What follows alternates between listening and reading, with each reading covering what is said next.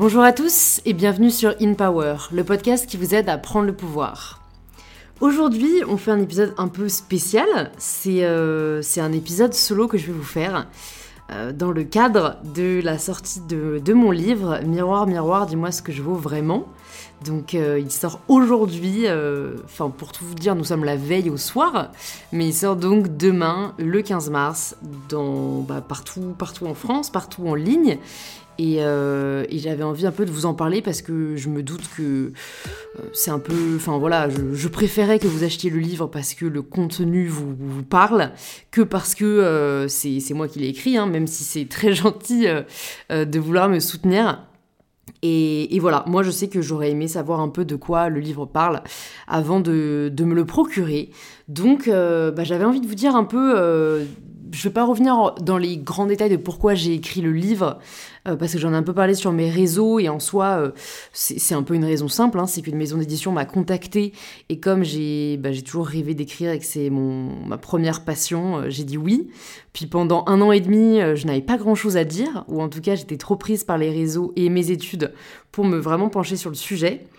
Et cet été, enfin l'été dernier, j'ai pris du coup un mois pour écrire et c'était euh, fabuleux. C'était fabuleux, voilà. Et je me suis rendu compte qu'en fait, j'avais beaucoup de choses à dire. Et du coup, j'ai écrit, euh, j'ai écrit ce livre. Et assez rapidement, la construction du livre m'est venue. En fait, euh, et du coup, ce livre est construit en trois parties. c'est un livre autour de la déconstruction, donc le fait de remettre en question nos croyances pour se libérer de ces croyances, pour reconstruire d'autres croyances qui nous servent plus.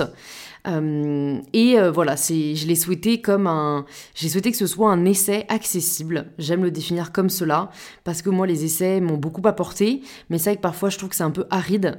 Euh, je sais pas si jamais vous avez lu le deuxième sexe de Simone de Beauvoir, mais c'est vraiment aride. Et euh, voilà, je voulais que ce soit aussi un plaisir à lire. donc voilà, et donc pour revenir sur la construction du livre, avant de vous détailler un peu le contenu, j'ai construit ça donc avec comme première partie déconstruire pour mieux construire ensuite déconstruire pour s'épanouir, et enfin déconstruire pour s'accomplir. Donc, pour, euh, pour peut-être clarifier un peu les choses, je vais vous parler de cette première partie, déconstruire pour mieux construire, qui est une partie un peu théorique, où euh, je reviens en fait sur euh, l'origine des inégalités, parce que je trouve que c'est difficile de se détacher des injonctions si on ne sait pas d'où elles viennent. En tout cas, moi je sais que de savoir d'où elles viennent m'a beaucoup aidé à m'en libérer. Donc voilà, je, reviens d'abord dans le premier chapitre sur l'origine des inégalités, et mon but c'est vraiment de déconstruire l'idée que les inégalités sont naturelles. Pour moi, cette idée est fausse, les inégalités sont une construction sociale. Oui, il y a une différence entre les sexes, mais c'est l'interprétation de ces différences qui a mené à des inégalités. D'une différence entre les sexes, on a établi une hiérarchie entre les genres, et c'est ce qui fait notamment qu'il euh, y a une inégalité euh, aujourd'hui encore et historiquement dans le fait que ce sont les hommes qui détiennent le pouvoir. Et quand on creuse cette idée, euh, souvent ben, on pense que c'est parce qu'ils sont plus forts et que c'est un peu la loi du plus fort qui justifie le fait que le pouvoir soit concentré aux mains des hommes. Mais quand on creuse encore plus, on réalise qu'il y a des milliers d'années, il n'y avait presque pas de différence entre la force des hommes et la force des femmes. Et j'en parle à la page 40 du livre, l'anthropologue Priscille Touraille a montré que la plus faible constitution des femmes provient avant tout du fait qu'elles ont été très tôt reléguées à leur rôle maternel et que les hommes ont décidé de prendre en charge la chasse. Ils se réservaient donc les morceaux de viande chassés, qui contenaient une grande partie de protéines, tandis que les femmes et les enfants avaient les bouillies. C'est donc par une question de choix, de construction sociale, que les femmes ont développé une musculature moindre par rapport aux hommes. Donc ça, c'est ce que j'aborde vraiment dans le premier chapitre. Et ensuite, j'aborde le rôle de l'histoire dans le développement de ces inégalités, et notamment dans la construction du genre féminin. Et pour comprendre les injonctions dont on est euh, victime, il faut oser prononcer un mot, patriarcat. J'ai toujours trouvé ce concept assez abstrait, donc je me suis vraiment plongée dedans pour le comprendre, euh, pour écrire ce livre, et pour comprendre son rôle dans le statu quo d'aujourd'hui, je reviens donc sur les origines du patriarcat en partageant ce qui existait avant la société patriarcale, à savoir la société matriarcale, et comment le passage à l'âge de bronze et donc à la propriété a fait basculer l'histoire avec un grand H. Désormais, l'homme avec un petit H a des biens à léguer à ses fils, la femme devient donc avant tout un moyen de lui engendrer une descendance, et comme l'homme ne souhaite surtout pas léguer ses biens à un bâtard, entre gros guillemets, de là naît le contrôle de la vie sexuelle des femmes. On peut citer, entre autres, ce brave Napoléon, de même qu'un poirier appartient au propriétaire des poires, de même la femme est la propriété de l'homme à qui elle doit fournir des enfants. Un vrai poète, ce Napoléon. Enfin, dans le dernier chapitre qui constitue la première partie, j'aborde les conséquences de l'inégalité entre les genres. J'en dénote trois principales. Les femmes sont réduites à leur corps et à leur apparence physique, les femmes ne peuvent pas prendre de plaisir, et les femmes ne peuvent pas être puissantes. Et pour vous donner un exemple dans ce dernier cas, euh, je trouve que le domaine de la politique est un exemple particulièrement saisissant. Et du coup, je vais vous lire un extrait du livre. Euh, vous entendez peut-être le livre et les pages. Donc je vais vous lire un extrait qui commence à la page 79. Lorsqu'une femme essaye de se détacher de cette coquetterie, elle sera considérée comme froide, autoritaire ou encore pas commode, comme on a pu le dire d'Angela Merkel ou de Christine Lagarde, parce qu'elle n'était pas particulièrement coquette. Or, si elle choisit au contraire de l'être, elle sera également sanctionnée, en tout cas critiquée pour cela. Il suffit de se rappeler les sifflements subis par la députée Cécile Duflot à l'Assemblée nationale lorsqu'elle avait simplement choisi de porter une robe. Comme le dit si bien le sociologue Pierre Bourdieu, l'accès au pouvoir, quel qu'il soit, place les femmes en situation de double blind. Si elles agissent comme des hommes, elles s'exposent à perdre les attributs obligés de la féminité. Si elles agissent comme des femmes, elles paraissent incapables et inadaptées à la situation. Fin de la citation, et je reprends ensuite en disant que ce double blind, c'est la punition sociale pour ces femmes qui ont osé pénétrer un monde réservé aux hommes, celui du pouvoir. C'est la punition des femmes qui décident d'être puissantes, alors que ce n'est pas ce que l'on attend d'elles. On attend même tout le contraire, on attend d'elles qu'elles soient faibles. Une étude de psychologie sociale le prouve même, des chercheurs américains ont mis en lumière qu'en moyenne, les hommes jugeaient plus belle une femme en situation de faiblesse. L'homme est beau quand il est puissant, la femme est belle quand elle est faible. Voilà une brève présentation de la première partie du livre, donc euh, qui est assez théorique parce que ça me semblait vraiment essentiel de, comprendre l'origine des inégalités euh, pour ensuite déconstruire pour s'épanouir, qui est le titre de la deuxième partie. Donc euh, pour moi, maintenant que l'on sait d'où les inégalités viennent, et que ce sont avant tout des constructions sociales, on peut commencer à entamer la déconstruction des injonctions qui pèsent encore sur nos épaules.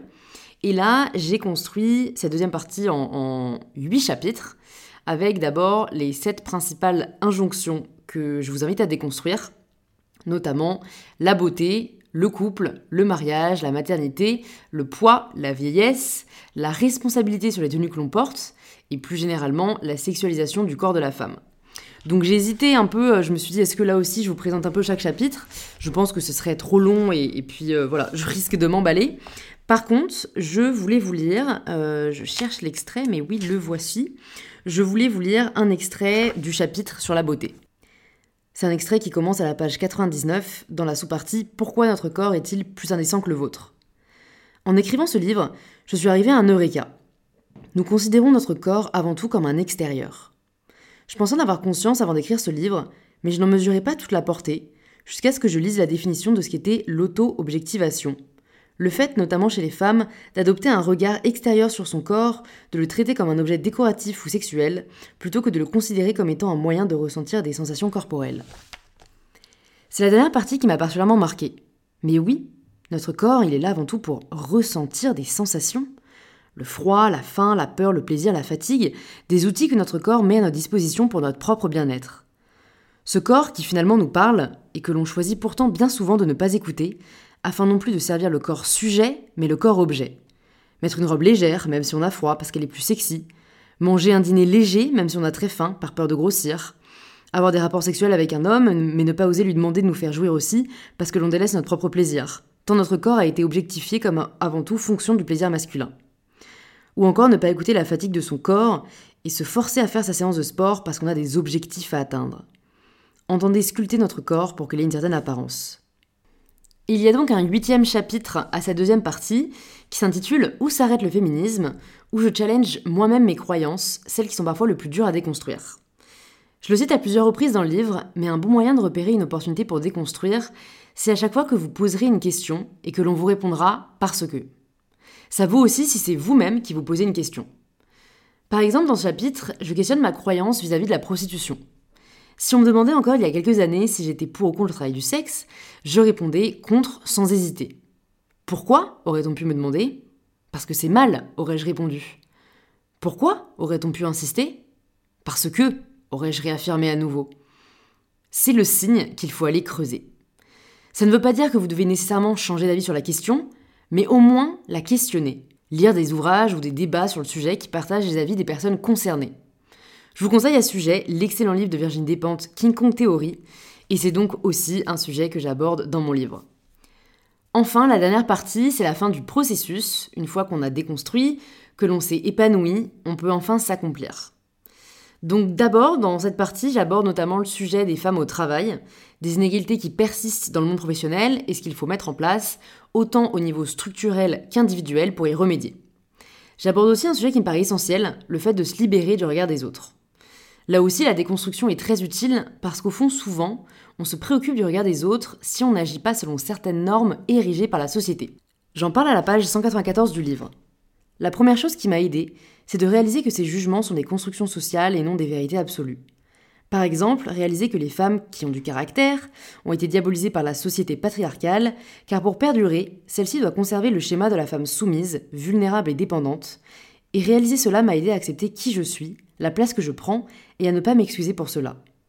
Ou encore, réaliser que les poils féminins ne sont pas différents des poils masculins, et que m'épiler ne fait que nourrir l'injonction des femmes à le faire, et à payer et souffrir pour cela, m'a beaucoup aidé à accepter mes poils et à me rendre compte que je m'épilais surtout pour ne pas susciter de jugement chez les autres. Ensuite, ce qui m'a aidé à dépasser la peur du jugement, c'est de moi-même arrêter de me juger.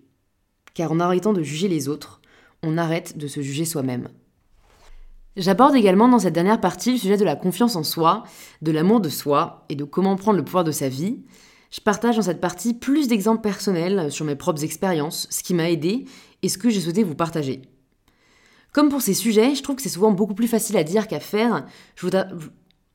Comme pour ces sujets, je trouve que c'est souvent... J'aborde également dans cette dernière partie le sujet de la confiance en soi, de l'amour de soi et de comment prendre le pouvoir de sa vie. Je partage dans cette partie plus d'exemples personnels sur mes propres expériences, ce qui m'a aidé et ce que j'ai souhaité vous partager. Comme pour ces sujets, je trouve que c'est souvent beaucoup plus facile à dire qu'à faire. Je vous partage plusieurs exercices qui peuvent vous aider. Je peux déjà vous en partager un, dont je parle à la page 199, que j'ai mis en place pour soigner mon rapport à l'échec. C'est le fait de mettre en place chaque mois euh, quatre défis pour lesquels on se dit ce serait incroyable, mais ça n'arrivera jamais. Donc je vous ai partagé euh, un, exemple de ce que j'avais pu mettre euh, moi en début de mois quand je m'étais fixé quatre objectifs. Donc l'idée c'est vraiment de se dire j'y arriverai jamais. Un, recevoir Michel Obama dans mon podcast. 2. Organiser un défilé inclusif pour ma marque de lingerie je ne sais quoi. 3. Récolter 10 000 vêtements pour l'association La DSF. 4. Tourner la dernière vidéo de la bucket list avec Anne-Sophie Pic. Et donc, euh, ce que je partage par la suite, laissez-moi vous dire que j'ai échoué pour la totalité de ces défis. Mais ce qui est merveilleux avec cet exercice, c'est que vous ne pouvez pas perdre. Vous partez déjà avec l'idée que vous n'allez pas réussir. C'est vraiment important de choisir des défis pour lesquels vous pensez sincèrement que vous allez échouer. Donc au pire, vous n'y parvenez pas, mais vous vous en doutiez déjà, et ça vous entraîne à échouer et à réaliser que vous n'en mourrez pas. Au mieux, vous tentez quelque chose que vous n'auriez jamais tenté parce que vous vous censuriez et vous y parvenez parce que vous avez osé. Vous prenez alors conscience de ce qu'il y a sûrement de plus important. Si vous n'essayez pas, vous vous empêchez peut-être d'échouer, mais surtout de réussir. Et on arrive ensuite à la conclusion, euh, où j'essaye de répondre à la question que je me pose tout au long du livre, mais où est-ce que repose notre valeur? Je vous spoilerai pas la fin du livre, je vais juste vous lire un extrait euh, de la conclusion. Je sais maintenant où notre valeur ne repose pas. Elle ne repose pas dans notre apparence physique. Elle ne repose pas dans notre poids. Elle ne repose pas dans notre statut conjugal. Elle ne repose pas dans notre âge. Elle ne repose pas dans la maternité. Elle ne repose pas dans notre statut social. Elle ne repose pas dans notre capacité à plaire. Elle ne repose pas au final dans la performance de la féminité. Tout cela, ce sont des parties de notre vie mais ce n'est pas toute notre vie.